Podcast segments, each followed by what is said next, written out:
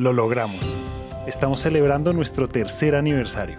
Y como cualquier otro cumpleaños, por supuesto que esta fecha trae un poco de nostalgia.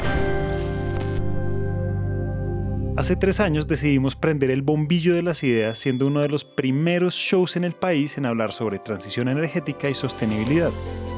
Y créanme cuando les digo que hemos aprendido un montón sobre proyectos, personas, ideas e historias pero que al mismo tiempo nos hemos dado cuenta que hay cosas que si bien ya están cambiando, hay otras que necesitan cambiar.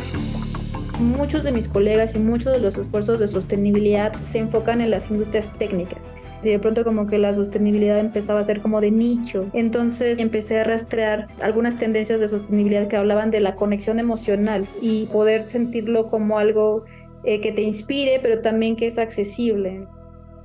Y como todos los cumpleaños son el fin de una era y el inicio de otra, nosotros no podíamos quedarnos atrás. En esta cuarta temporada que inicia el 24 de agosto venimos recargados porque la transición energética está evolucionando y nosotros con ella. Diferentes industrias. Lo que yo vi fue este poder de las industrias creativas, de inspirar a las personas, de poder dar lo mejor de sí. Colombia tiene una capacidad instalada de producir 100 mil toneladas de biodiesel mensual, todo a partir de aceite virgen. Hoy en día estamos utilizando el 50%.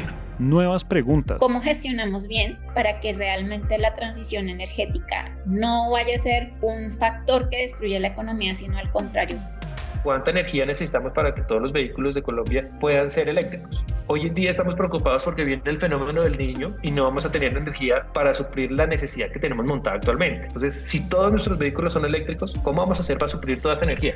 Y algunas reflexiones.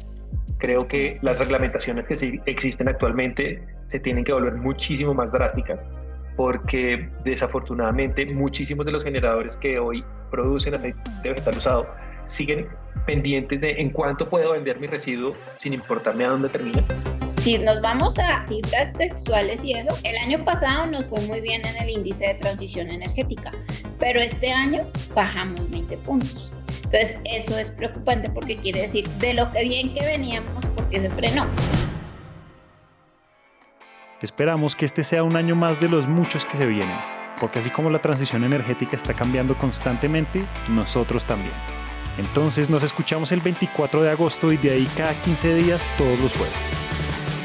Bienvenidos a la cuarta temporada de What What.